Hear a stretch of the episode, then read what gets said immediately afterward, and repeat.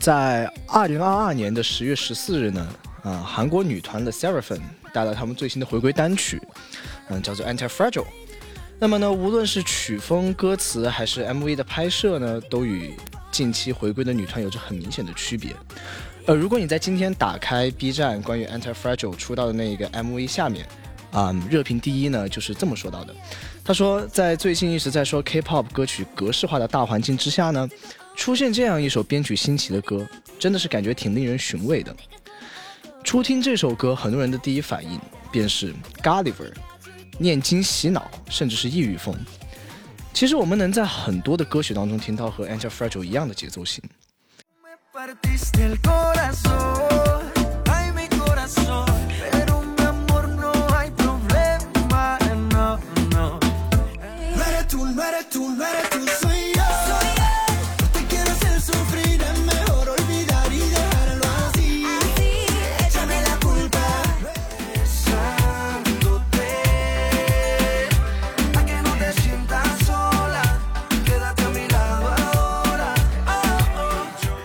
而且这种风格呢，早在几年之前就掀起了一次音乐浪潮。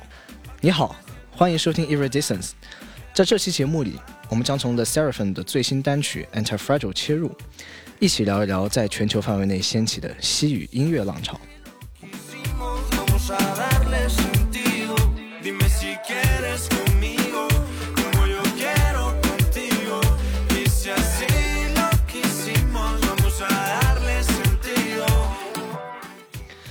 那么这一种音乐风格呢，名为 Reggaeton，中文译为雷基顿，是上世纪八十年代时候发源于巴拿马地区的一种音乐风格。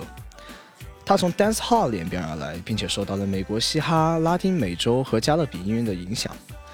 那么 Reggaeton 呢，被认为是加勒比地区最受欢迎的音乐流派之一，包括波多黎各、巴拿马、多米尼加共和国、古巴、哥伦比亚和委内瑞拉。在本世纪的一零年代。该流派在拉丁美洲越来越受欢迎，并且在西方的主流音乐当中得到了认可。那我们可以把 reggaeton 这个单词给拆分开来，它其实是由 reggae 这个词加上在西班牙语里面，呃，我们叫它叫增强后缀的 don 形成的。那这一类音乐呢，常常会被误认为是另外一种大家都很熟知的音乐，叫雷鬼音乐。可是实际上呢，reggaeton 音乐是发源于上世纪的八十年代末。而且从那个时候开始就被波多黎各的各大艺术家所普及。一开始呢，reggaeton 音乐是在波多黎各的这个车棚当中制作的，甚至不是车库，只是一个简易的棚子。那么创作者们呢，用低价收购来的二手的录音设备来灌录他们的卡带，然后呢，把它们装在卡车的这个后备箱里，然后开到街头去进行出售。它的歌词呢，也大量的涉及了毒品、暴力。贫困、友谊、爱情和性，这些主题呢，描绘了当时城市生活的方方面面。在九十年代的中期，这些地下音乐的卡带得以在唱片店里面出售，而且这种音乐风格深受当时中产阶级青年的喜爱。这个时候呢，波多黎各出现了很多非常著名的地下音乐酒吧，这也为 reggaeton 音乐的传播提供了一个绝佳的场所。但是呢，因为我们刚刚有提到这个歌词有很多的所谓的不宜的内容。呃，波多黎各的地下音乐就遭到了很尖锐的批判以及抵制。在一九九五年的二月份，波多黎各就掀起了一场由政府所支持的反 reggaeton 的运动，以抵制这种地下音乐和它掀起来的文化浪潮。当地的警方突袭了六家唱片店，随即销毁了几百张磁带，并且处以罚款。甚至呢，教育部禁止学生穿宽松的衣服进入学校，并在学校内播放这一类的地下音乐。在突袭后的几个月里呢，当地的媒体甚至会将这些 reggaeton 音乐人以及呃说唱歌手进行妖魔化，称他们为不负责任的公共秩序的破坏者。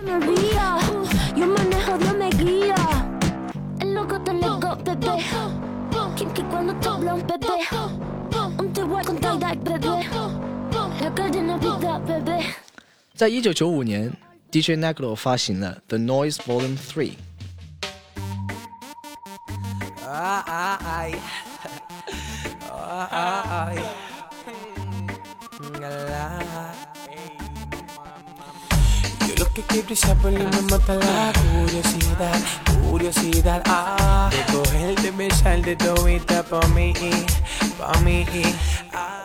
这张专辑非常的有意思，因为它在它的封面上标注了。本张专辑不含有任何的不一内容，但是当听众们一首一首的把它听下去，听到最后一首的时候，就会发现里面包含着大量的限制级的歌词。那也正是这一点呢，让这张专辑一炮而红，从此地下音乐就开始渗入了主流音乐的这个分支当中。嗯，人民民主党的一位参议员叫冈萨雷斯，啊，他和媒体呢将这一类的音乐归为社会公害。而在一九九零年的中期，波多黎各警察和国民警卫队呢，就没收了许多的 reggaeton 磁带和 CD，啊，他们希望通过这种方式，使这一类所谓淫秽的音乐从民众的生活当中离开。时间来到二十一世纪初，在二零零二年的时候，我们刚刚提到这位冈萨雷斯呢，就领导了公开听证会，希望可以规范 reggaeton 的歌词内容。尽管这一努力似乎并没有对 reggaeton 音乐的公众舆论产生负面的影响，但它也反映了政府和上层社会对该音乐所代表的内容的不安。有人对这一种类的音乐评价道：“不道德，也有艺术缺陷，是对社会秩序的威胁。”尽管有着很大的争议啊，但是 reggaeton 音乐逐渐的也被民众所接受。啊，像我们刚刚提到的，第三次提到这一位冈萨雷斯参议员，他在二零零三年的时候，就在他的竞选当中，运用了大量的 reggaeton 音乐作为背景音乐，以吸引年轻的选票。那么在此之后呢，波多黎各主流社会对这个 reggaeton 音乐的接受度也是越来越高，是它也已经成为了这个主流文化的一部分。那么，在二零零六年的时候呢，百事可乐公司与一位叫做 Daddy Yankee 的音乐人合作，去拍摄了一支广告。那么提到 Daddy Yankee 呢，相信大家对这个名字还是有所耳闻的。在二零一七年的时候呢，Louis Fonsi 和 Daddy Yankee 共同演唱了一首歌，而这首歌呢，后来请来了美国的流行音乐歌手 Justin Bieber 合作，并在二零一七年发行了这首歌的混音版。这就是大家都听过的 Despacito。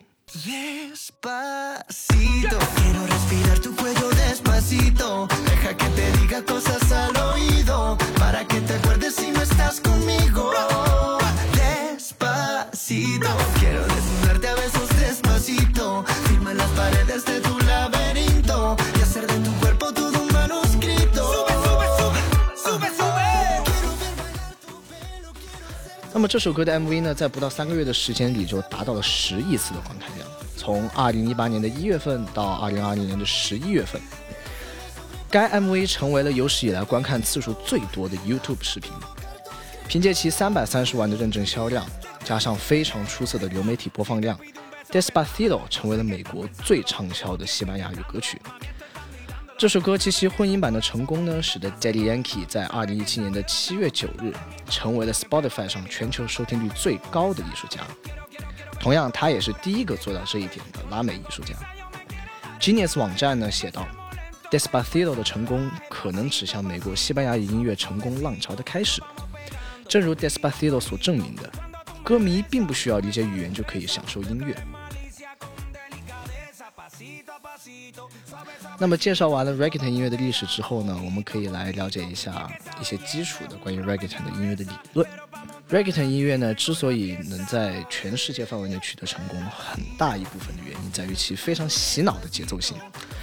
这种节奏型叫做 dembow，是由牙买加的舞厅制作人在八十年代末和九十年代初所创造的。其核心呢，就是一个叫三加二的 delesio 节奏。那这种节奏呢，听起来是这样的。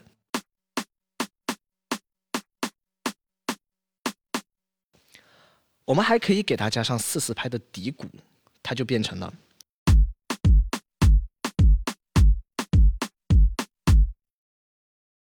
在此基础之上呢，我们还可以加上其他的打击乐器，例如镲呀、呃牛铃啊，它就可以变成。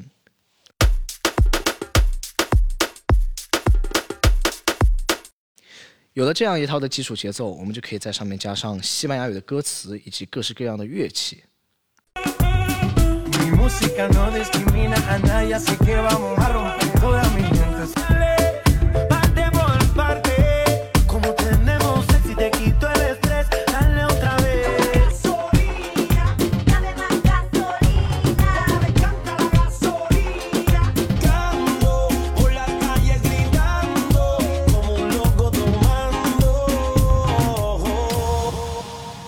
我们甚至可以将它的语种扩展到全世界范围内。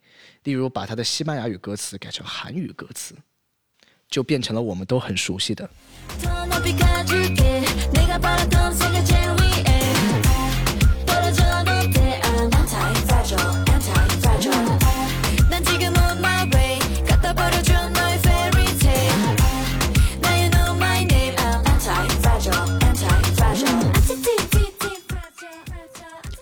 在刚刚过去的第六十五届格莱美颁奖典礼上，有两位 Reggaeton 艺术家分别斩获了最佳拉丁摇滚另类专辑奖和最佳拉丁都市音乐奖。他们分别是来自 Reggaeton 发源地波多黎各的 Bad Bunny 和来自西班牙的 Rosalia。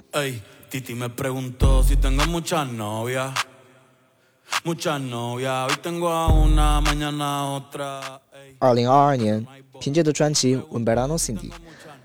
Bad Bunny 斩获了现象级的流媒体成绩。在谈到自己创作流程时，Bad Bunny 告诉 Apple Music：“ 我习惯把身边的环境布置好，让自己做好准备，再开始做音乐。”这张专辑在波多黎各和多米尼加完成录制，在大玩 Reggaeton 的基础之上，融合了 Bossa Nova、d a m b e l l Mambo 等拉丁音乐的元素。Bad Bunny 在介绍专辑录制过程时说道：“这是我家乡文化的一部分。”同样也是加勒比文化的一部分。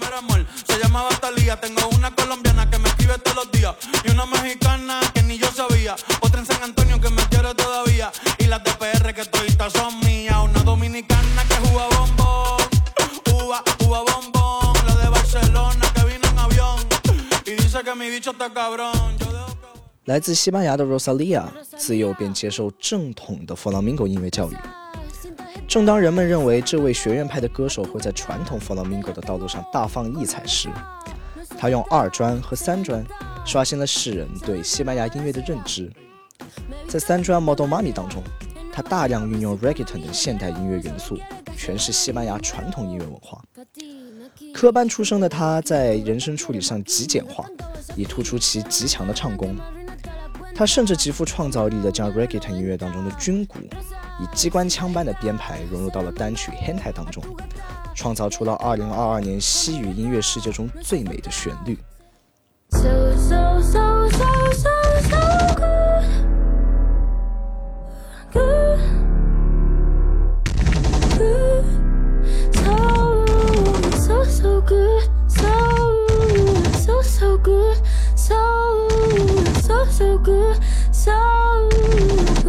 以上就是本期节目的所有内容了。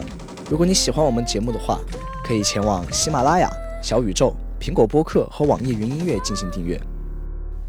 大家也可以在微信当中搜索并关注 Iridescence 公众号，以获取最新的节目资讯以及预告。我们下期节目再见。